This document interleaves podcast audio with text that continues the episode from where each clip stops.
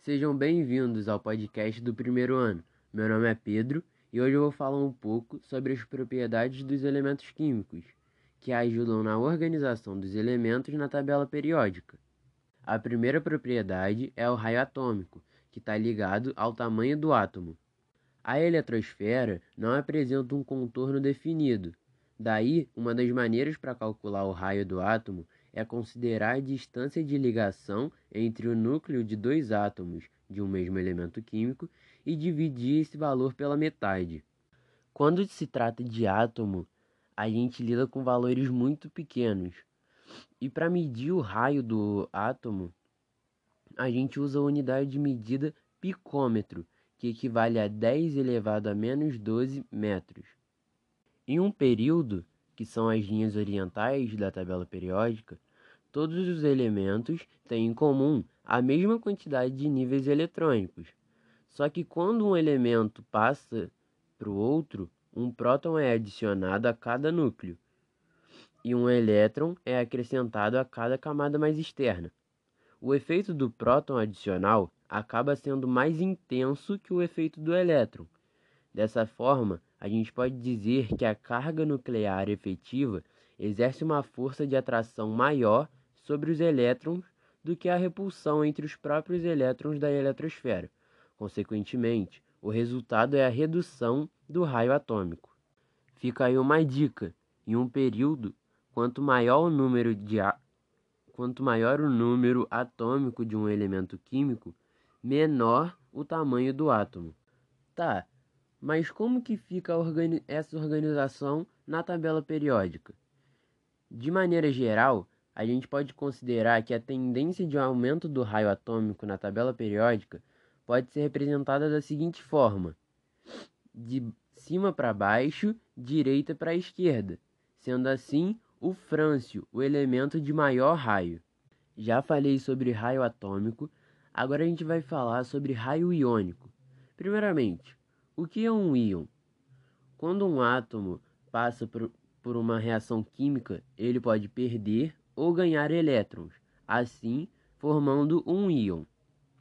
Agora, qual será o comportamento desse íon formado em relação ao raio do átomo de origem?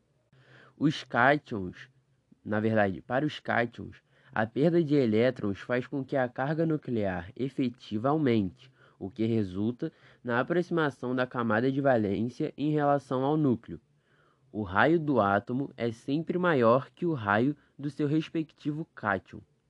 Já com os ânions, ânions acontece o oposto. O ganho de elétrons faz com que ocorra a expansão da ele eletrosfera, em razão do aumento da repulsão entre as cargas negativas e da diminuição da carga nuclear efetiva, isso resulta no aumento do tamanho do raio em relação ao átomo. O raio, o raio do átomo é sempre menor que o raio do seu respectivo ânion. Agora a gente entra na segunda propriedade, que é, que é a energia de ionização. Segundo o modelo atômico de Bohr, quando um átomo no estado fundamental recebe uma quantidade discreta de energia, ele pode promover a passagem do elétron de valência de um nível menos energético para o outro de maior energia, isso é, mais afastado do núcleo. Dessa forma, a gente pode definir a energia de ionização como a quantidade mínima de energia necessária para remover um elétron de um átomo no seu estado fundamental, ou seja, gasoso, isolado e livre da influência de átomos vizinhos. Assim, quanto maior a força de atração do núcleo atômico sobre o elétron de valência, maior é a, é a energia requerida para sua remoção. A gente pode dizer então que essa propriedade periódica é inversamente proporcional ao raio atômico, porque quanto maior o raio atômico do elemento químico, mais afastado está o seu núcleo do nível de energia mais extenso. Na tabela periódica, essa organiza a organização fica da seguinte forma: esquerda para direita de baixo para cima, sendo o hélio o elemento de maior energia de ionização. Portanto, a energia, a energia necessária para remover um elétron de um nível mais externo depende da carga nuclear efetiva e da distância média do elétron ao núcleo. E assim, a gente fecha a nossa segunda propriedade. A nossa terceira propriedade é a afinidade eletrônica, que mede a facilidade com que um átomo ganha um elétron. Diferentemente das propriedades estudadas anteriormente, a afinidade, a afinidade eletrônica não é tão regular, mas é possível verificar uma tendência do seu comportamento na tabela periódica. Em geral, nos períodos, me à medida que percorremos em direção aos halogênios, essa propriedade torna-se cada vez mais negativa.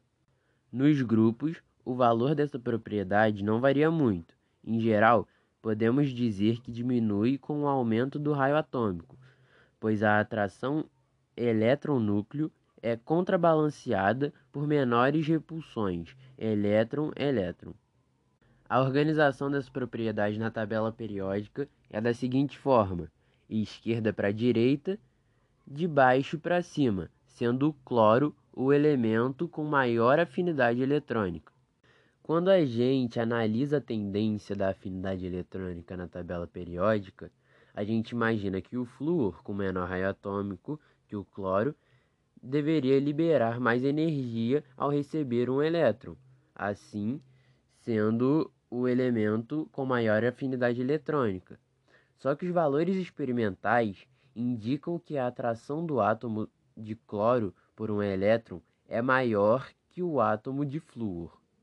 E fica aí mais uma dica: quanto mais negativa a afinidade eletrônica, maior a atração do átomo por um elétron.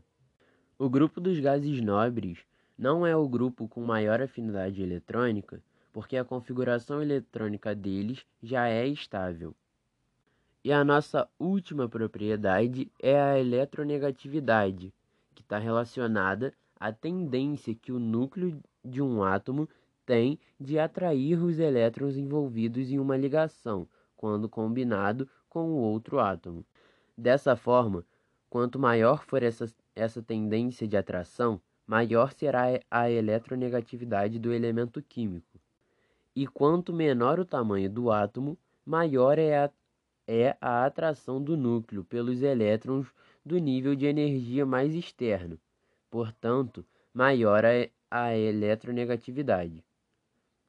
Como os gases nobres são elementos de grande estabilidade, eles não apresentam eletronegatividade. Então, a organização na tabela periódica fica desse jeito: esquerda para direita, de baixo para cima, sendo o flúor o elemento mais eletronegativo. E fica aí mais uma dica: o átomo que atrai esses elétrons com mais intensidade é mais eletronegativo e o que atrai de forma menos intensa é o de menor eletronegatividade. E assim, esse foi o tema do nosso podcast de hoje. Muito obrigado por ter ouvido até aqui e até a próxima.